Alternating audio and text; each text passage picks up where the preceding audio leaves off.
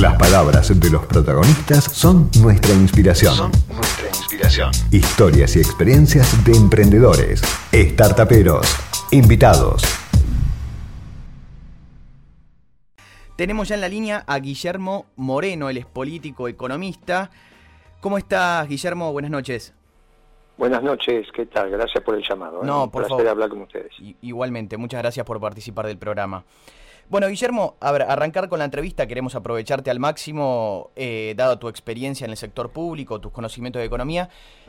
Pero antes que nada, preguntarte cómo ves esta gestión de Alberto y puntualmente conocer cuál es tu mirada respecto al ministro de Economía. Sabemos que vos has dicho muchas veces que un ministro de Economía, más que títulos, tiene que tener los zapatos gastados. Así que me gustaría que nos cuentes a todos cuál es tu opinión al respecto. Mira, eh, es cierto que el ministro de Economía tiene que reunir ese requisito, porque como dice su santidad, la práctica es infinitamente superior a la teoría, Mm. pero en todos los órdenes de la vida, incluso en el periodismo, en locutores, jugadores de fútbol, boxeadores, lo que quieras. La práctica supera la teoría. Eh, y el ministro, por un tema biológico, eh, tiene un defecto de práctica, porque es muy joven.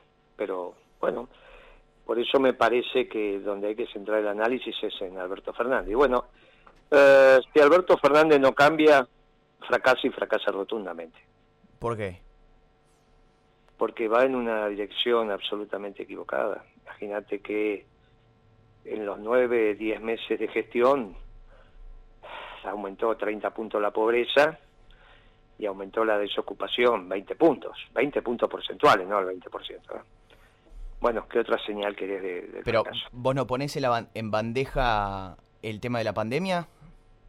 Sí, lógico, por eso para marzo del año que viene vos vas a tener el promedio aritmético de la caída del PBI a escala global.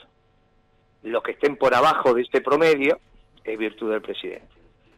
Y lo que esté por encima de ese promedio va a ser defecto del presidente. No tengas duda que Argentina va a estar entre las principales caídas del PBI a escala global. O sea, vos atribuís esa diferencia entre lo que cayó o la pobreza que aumentó en el mundo y la que aumentó en Argentina, se la atribuís obviamente a la gestión. Lógico, Mm. lógico. Que en un- Lo otro, lo otro se, limpia con el promedio. Mm. El promedio es el que te va a dar. Te va a decir, bueno, esto es producto de la pandemia. Todo lo que esté por sobre el promedio, acá vas a tener nueve puntos de caída de la economía por, por encima del promedio. Una locura. Mm. Guillermo, hay mucha gente que se sorprende cuando, bueno, hoy en día estás dando muchas entrevistas eh, y se sorprende escucharte porque, bueno, vos fuiste parte del gobierno anterior desde el 2003 en adelante como secretario de Comunicaciones, secretario de Comercio Interior y por último agregado económico en la Embajada Italiana. Eh, pero hoy tenés palabras totalmente opuestas a lo que a la gestión que participaste cuatro años atrás o cinco años atrás. Eh, ¿Cuál es tu explicación? Que lo que está mal está mal. No es un problema de cómo te autopercibís. La verdad es la única realidad. Nosotros fuimos un gobierno exitoso. Esto es un desastre. Entonces, obviamente que acompañaste con mucha pasión un gobierno exitoso de estirpe peronista. Pero un gobierno que es un fracaso, cuyo marco conceptual es la socialdemocracia, es ridículo acompañar. ¿Qué Alba- política? De las tres políticas relevantes que tiene el presidente, que es seguridad, economía y relaciones internacionales. Decime una sola medida que haya sido surgida de nuestra doctrina. No hay ninguna. No Por- hay ninguna. ¿Por qué decís que no? ¿Y por qué no hay ninguna? Decime una. Decime una. Bueno, eh, de- me gustaría que nos digas vos por qué no, no crees que las medidas de Alberto Fernández, no, no, no le quiero poner un nombre, no fueron peronistas, pero ¿por qué no fueron exitosas?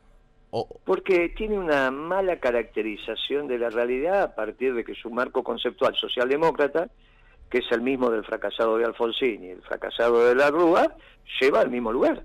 En vez de copiar las políticas que hizo Kirchner, que fueron exitosas, copia las políticas de Alfonsín. Y bueno, entonces va a terminar como Alfonsín. Cristina En seguridad. Sí. que tenemos que estudiar lo que hay que hacer en seguridad. Hay que hacer un paper o hay que poner el cuerpo. Pero que no sabemos lo que está alrededor de los monos en Rosario. con los fiscales, los jueces, los jefes de policía, provinciales o federales. No lo sabemos, hay cosas que... Pero si yo te pregunto a vos ahora, ¿cuál es la red de contención de los monos? Vos lo sabés con precisión. Hmm. Y cualquier oyente en este momento te podría decir, eh, bueno, ¿cómo se resuelve eso? Con el presidente poniendo el cuerpo. Tienen que ir y hacer lo que hay que hacer. Si manda un ministro, manda a te manda allá, pues bueno, eso no se resuelve más. No es que no sabe, no quiere. Bueno, en seguridad hay que poner el cuerpo. Todos los jefes de policía bajo las órdenes del presidente. Si hay un fiscal que vive por encima de su medio, llamará al procurador. Le dice, mire, la información que tengo es que el fiscal H tiene tres piletas en su casa. Mm. Me parece que no da, ¿no? Bueno, listo. Mire, hay un juez que no camina, presidente de la Corte. Si es un delito federal, presidente de la Corte Suprema de Justicia. Si es provincial, la Corte Provincial. Bueno, es muy fácil, el presidente puede llamarlo y hablar. Y puede decir a Perotti, bueno, a partir de mañana el jefe de policía de la provincia bajo mis órdenes. Perotti se lo va a dar encantado. Pero ¿qué puede hacer el secretario de seguridad que tiene Perotti con los monos? Si cuando va por allá resulta que salta un fiscal, viene por acá, salta el jefe de policía, va por allá, resulta que salta un juez. Pero si vos lo lees todos los días en los diarios eso. Hmm. Ahora, ¿a qué le pasa a Alberto Fernández no, que no le gusta poner el cuerpo? ¿Para qué, ¿Para qué decidió ser presidente si no le gusta poner el cuerpo? ¿Decidió? ¿Para qué decidió ser presidente? Bueno, si te, no le... te pregunto, ¿lo decidió o Cristina lo eligió? Pero eh, eh, Cristina pudo haberlo elegido, como dijo, porque tiene buena relación con los medios. Pero de ahí a que no puede aceptar, podría haber dicho no. Mm. Y... O, o, lo extorsionaron para que él sea que él dijo no, no quiero, no quiero, no quiero, y, lo llevaron a, punta de qué, para que acepte. Mm. Es una decisión voluntaria de él. Ahora, una sugerencia de su vicepresidenta que dice que lo eligió, vaya a detalle, porque se lleva bien con los medios. No porque sabe de economía, de relaciones internacionales o de seguridad porque se llevaba bien con los medios. Bueno, un criterio de selección de Cristina bastante raro también. Por eso yo creo que lo que vos estás diciendo, Guillermo, habla más de Cristina que de Alberto, en definitiva. Pero si yo no te estoy diciendo que ah. Cristina no se equivocó. Ahora, él eligió, él es el presidente. ¿Qué quiere que te diga? ¿Qué vamos a negar que es el presidente? Y mm. que el Poder Ejecutivo es unipersonal. Mm, Y eh, si es así como decís vos, que haga lo que tiene que hacer. Que haga lo que tiene que hacer. Y listo. Mm. Barajamos y damos de vuelta. Ahora, no dice eso. Él dice que es exitoso, dice que está bárbaro, que está haciendo las cosas bien, que va a sacar el país adelante. Se autopercibe exitoso. No es un chiste lo que te digo. ¿eh? Está todo pésimo y él se autopercibe exitoso. Bueno, es una cosa desopilante. Vulnera la realidad como criterio de verdad. Mm. Yo te digo a vos, mira, acá tenés harina, agua y sal, haceme una pizza y todo el tiempo me haces engrudo. Bueno, llega un momento que me dice, mira, no sé hacer una pizza. Elegí otro, bueno, listo. Bueno, lo convocaron para hacer una pizza y hace un engrudo tras otro. Es un enchastre cada vez que, que toca, que habla, que toma una decisión. Mm. Un enchastre hace, no es que hace algo más o menos. Es un enchastre lo que hace. Guillermo, a mí me, interesa conocer, a ver que vos me des, eh, nos des tu opinión. ¿Por qué si los últimos 12 años kirchneristas fueron tan exitosos como vos los planteaste hace unos minutos? ¿Por qué gran parte de ese equipo, y en particular vos, quedaron afuera del armado de este gobierno? Yo no dije 12 años, eh, dije la década ganada. No es que no sabemos decir 12 años ganados, ¿eh? Mm. pero todo el mundo habla de una década ganada. ¿Estamos de acuerdo con eso? Bien. Bien, así que no son 12 años. Los dos últimos años es bajo la gestión en economía del ministro Kisilov, que inauguró su gestión devaluando. Se le recomendó que no lo hiciera Vos te acordás de la devaluación, ¿no? Por supuesto. Bueno, bueno. Se le recomendó que no lo hiciera. O sea, en un momento devalúan cuando era necesario y después se rasgan las vestiduras porque parecería ser que, bueno, muchachos, la verdad que me parece que ese esquema conceptual de hacerse amigo de los mercados, arreglar con el Club de París, arreglar con Repsol y arreglar con los fondos buitre, bla, bla, bla, bla, bla, se terminó. Bueno, obviamente que uno en el análisis es muy fácil. Uno dice, mira, en octubre del 89 se cayó el muro de Berlín y terminó la Guerra Fría. Bueno, eso cuando estudias historia, vos sabés que está frente a un proceso, ¿está bien? Entonces, en los procesos históricos no se ponen fecha, a veces tiene que ponerle porque te ordena el razonamiento y te allana la cabeza. Pero bueno, esto es un proceso, esto está terminado. la tontería de la semana pasada de llamar a uno, llamar al otro, eh, que bajo el dólar, que lo subo, que el contado con liqui. Pero ¿a, qué, cabeza cabe que vos vas a vender bonos en pesos por bonos en dólares? Y si no vas a vender bonos en pesos por bonos en pesos ajustado por dólar. Pero ¿a vos no te parece que es una chiquilinada? Vos sos periodista, digamos, quizás sos profesional también, no lo sé, pero sos periodista. ¿Vos tomarías en este momento una deuda en dólares? Por, no, por supuesto que no. ¿Y entonces por qué lo hace el ministro? Bueno, nos interesa conocer, más teniendo en cuenta la tasa del 16%, ¿no? Bueno, entonces, ¿por qué lo hace el ministro? ¿Qué es lo que le pasa al ministro? ¿Y qué le pasa al presidente que lo autoriza? Suponete que la tasa de interés te dice, bueno, esa es la tasa de interés hoy, en costo de oportunidad, pero bla, bla, bla, al vencimiento, bla, bla, bla, bla. Bueno, todo lo que quiere. ¿Está bien? La tasa de interés de mediano plazo no va a ser esa, muchacho, porque los bonos, bla, bla, todo lo que vos quieras. Pero estás cambiando deuda en tu moneda por moneda extranjera. ¿Pero qué cabeza cabe hacer esto? ¿No lo hacemos? Mm. Que tu expertise es ser periodista. Imagínate el ministro de Economía, que va a tener que explicar por qué cambió deuda en pesos por deuda en dólares. Pero es opilante. Bueno, supuestamente para contener el contado con liquidación. Pero siempre podés encontrar una explicación. Eh, siempre podés encontrar una explicación. ¿Qué tiene que ver eso? ¿Cómo vas a contener el contado con líquido endeudándote en dólares? No, yo me endeudo en dólares porque me quiero ir de vacaciones, decís vos. Pero yo te miro y te digo, bueno, nene, ¿qué quieres que haga? Y esa es tu explicación, te querés ir de vacaciones. Bueno, está bien, ¿qué quieres que haga?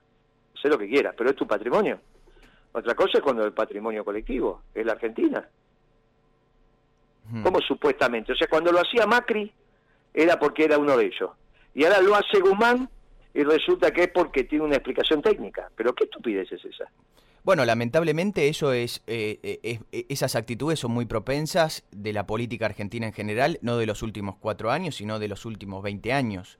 No, no, nosotros no tomamos ninguna decisión que atentara contra los sectores populares de un interés nacional. A lo que me refiero es, bueno, siempre la culpa es del, del anterior o del próximo. o cuando lo hace el gobierno... pero es que acá estamos hablando de este, no es del anterior, es de este.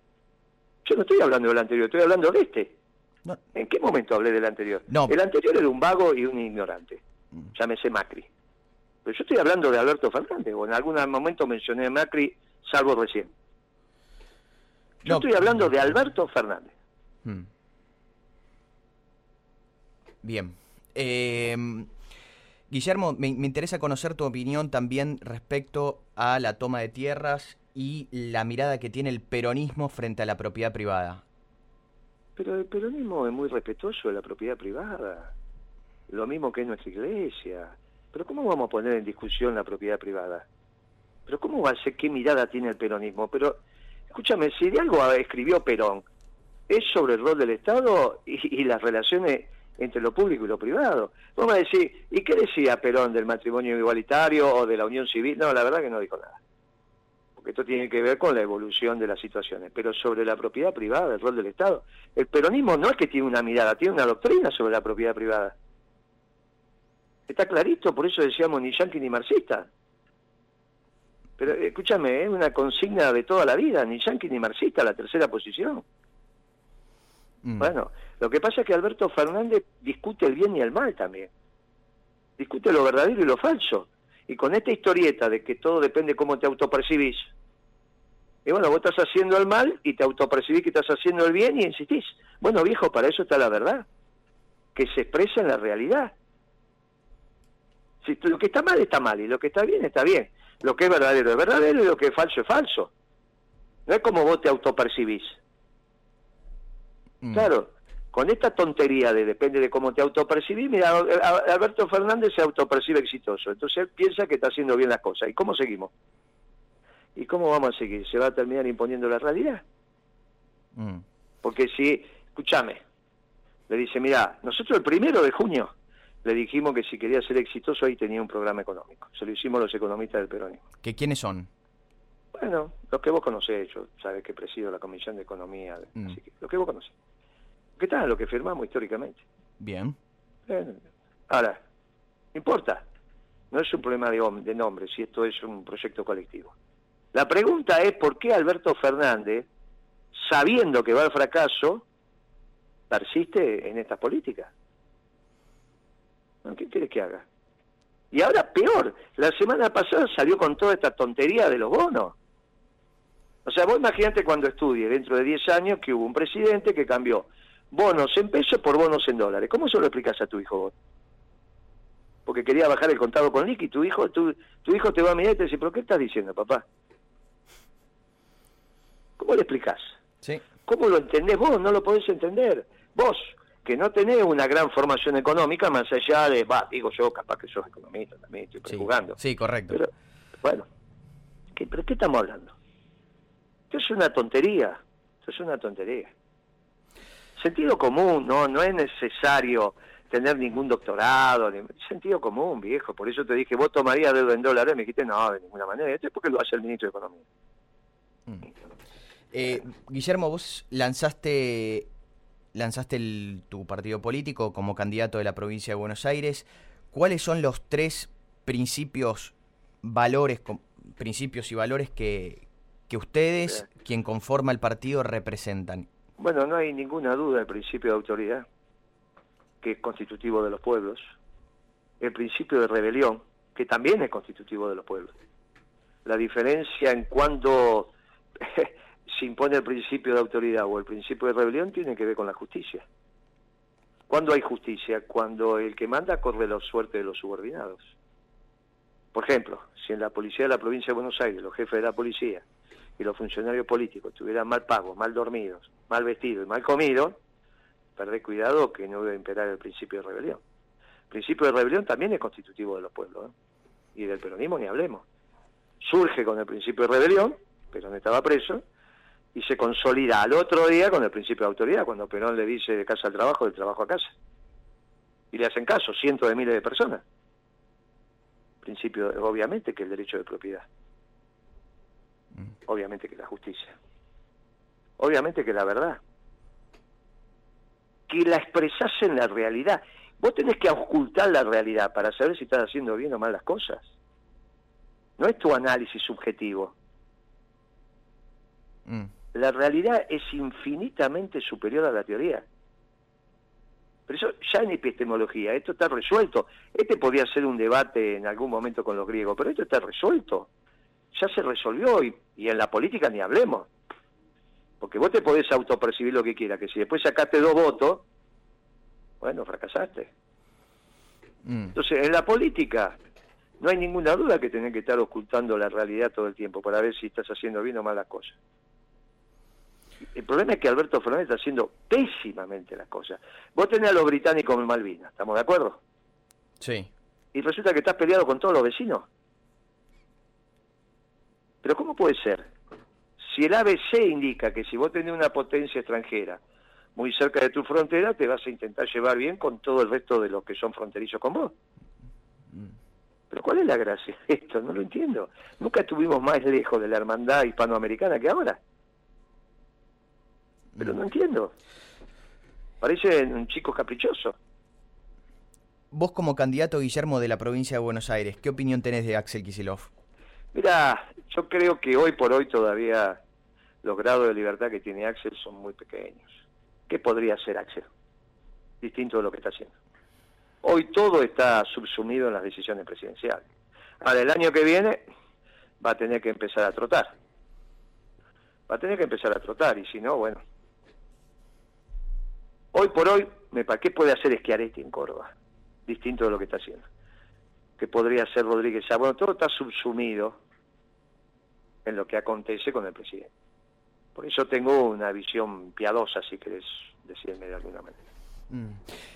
Entre ustedes, entre Alberto Fernández y vos, eh, siempre tuvieron, en tu- estuvieron en las gestiones anteriores trabajando, trabajando en conjunto, trabajando en equipo. Vos como secretario, Alberto Fernández en su momento como jefe de gabinete de Néstor Kirchner. Pero no se metía. No, ese es un error, no sé por qué dices eso. Esa no es la verdad histórica. ¿Qué equipo? Kirchner tenía una conducción radial. Si ustedes lo saben que tenía una conducción radial, si era lo que se le criticaba, ¿de qué equipo estás hablando? Mm. Kirchner tomaba la decisión y decía, mire, esto es así, así, así, vaya por acá, este es su corralito, se mueve por acá, cualquier dificultad me llama. No al jefe de gabinete. El jefe de gabinete nunca lo vi en ninguna decisión importante. Consultar con otros ministros, con otros secretarios, qué sé yo. Mi pregunta iba. Ahí soy yo el que está equivocado. Mi pregunta iba: ¿de dónde nació eh, quizás esa rispidez que aparentemente históricamente existió? De hecho, Alberto Fernández, en una conferencia organizada por el Grupo Clarín en agosto de 2019, en el Malva, dijo que nunca se nunca sería eh, Guillermo Moreno, nunca tendría en el equipo a alguien como Guillermo Moreno. Esa, esa rispidez entre ustedes, imagino que viene desde, desde épocas de, de Néstor, me imagino. De antes, porque siempre fue socialdemócrata y yo siempre fui peronista.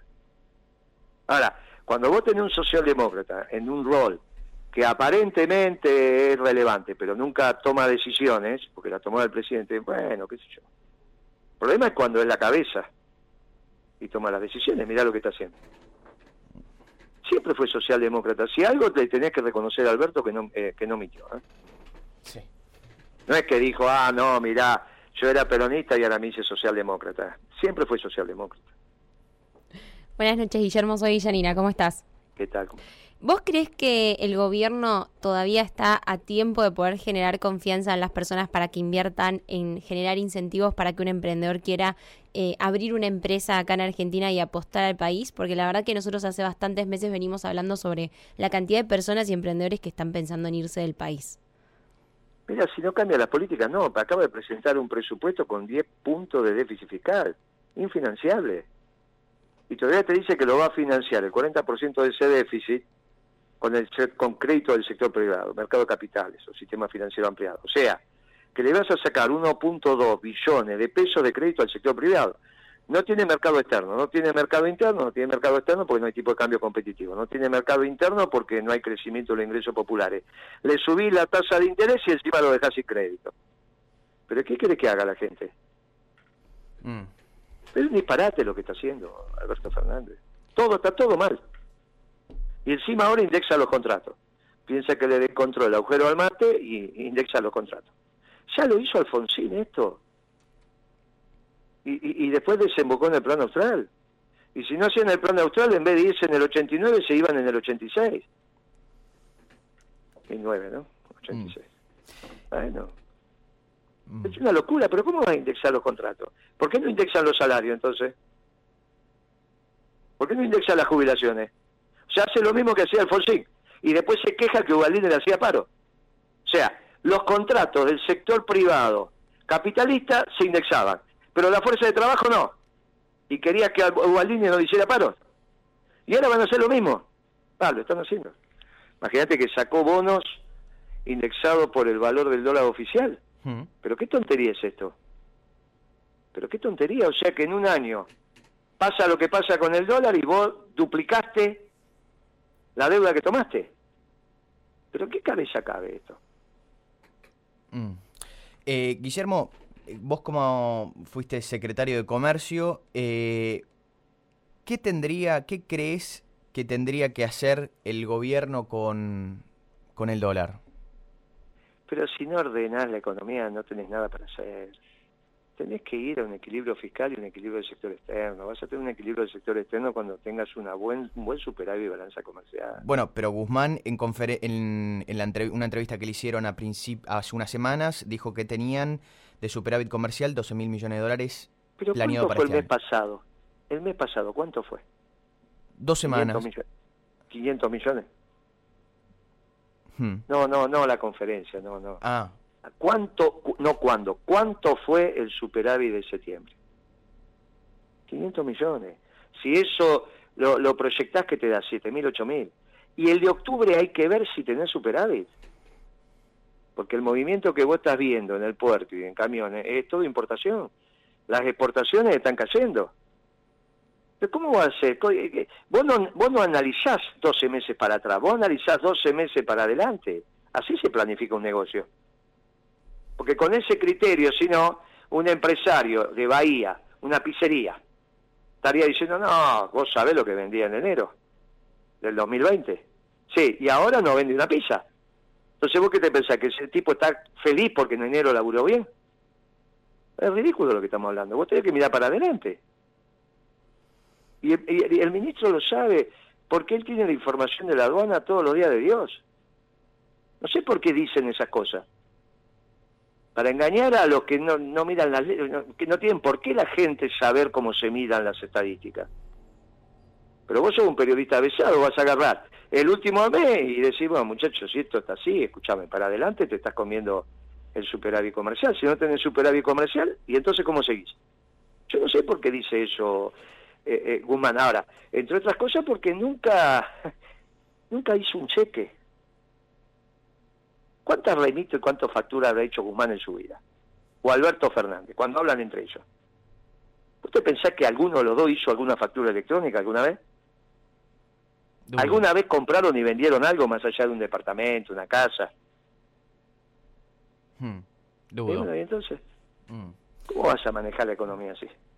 Ahora, es la segunda vez que Alberto Fernández elige así. Primero fue Lustó, en el primer gobierno de Cristina. Hmm. Es muy difícil, es muy difícil. Mira, vos lo pondrías a, en la radio ahí, ¿vos lo pondrías a, a Martín Guzmán de gerente financiero de la radio? Lo dudo. Y, y entonces, y lo pone, y lo pone a manejar un país, encima como la Argentina, ¿no? Que bravo. Mm. Bueno. Guillermo, te hago una última pregunta. Eh, el, bueno, Alberto Fernández y su gabinete plantea el esfuerzo que hizo el Estado durante estos durante este tiempo, en especial en pandemia, ¿Qué esfuerzo hizo el Estado? Porque no nos, evidentemente el sector mandar, ordenar, ordenar, imprimir plata, eso es un esfuerzo. Yo cuando lo escucho no lo puedo creer. Que mandó una orden de compra a Brasil para que le mande una cantidad de billetes de mil. Pero qué esfuerzo es ese. Yo creo, que vos te das cuenta que lo, lo que dicen no tiene lógica. Bueno, está muy complicado. bueno, complicado. bueno, Guillermo, Cierro con, cierro con preguntándote esto. Poner la marcha, hermano. domingo a la noche cerrar poniendo la marcha para que la gente se divierta un poco. No, no, por, por ahora no, por ahora no la ponemos. Quizás un poco más adelante, quizás, no sé, en algún domingo quizás, pero lo dudo. Em, Guillermo, te pregunto, eh, la política en general suele, suelen, digamos, nacer nuevos partidos, después vos corregime o dame tu opinión, suelen, suelen hacer partidos preeleccionarios, pero después, de acuerdo a las encuestas, a medida que se van acercando las elecciones, después quedan en el quedan vigentes dos, tres, porque en general hacen arreglos o se unen para, para agrandar el caudal de votos. ¿Hay posibilidad que el nuevo partido de ustedes, Principios y Valores, en el 2021 logre un acuerdo con el Frente de Todos? No, no, porque nosotros precisamente lo que queremos es una campaña doctrinaria. Queremos una campaña doctrinaria. Queremos una campaña donde se vuelva a explicar lo que está bien y lo que está mal.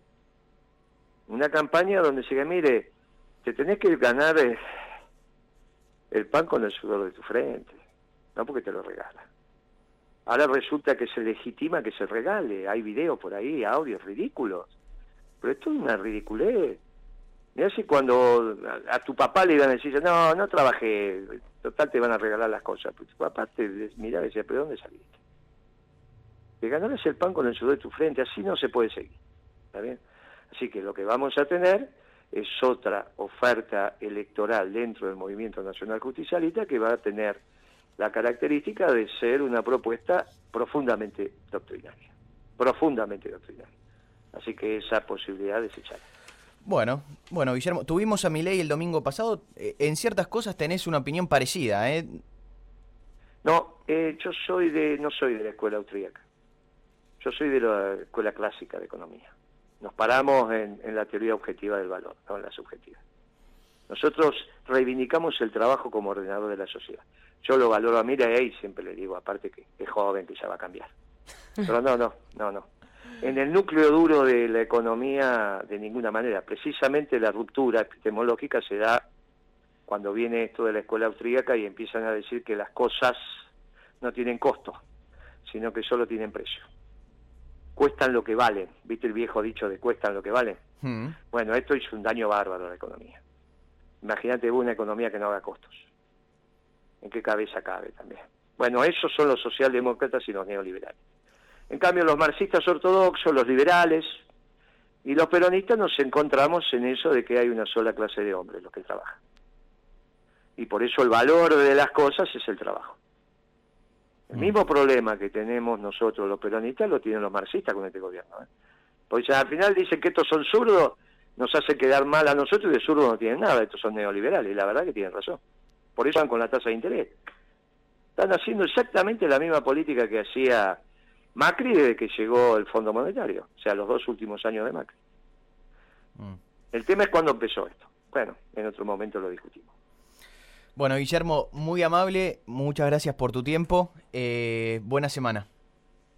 Gracias igualmente y que tengan también una buena semana y siempre que lloró, llovió paro.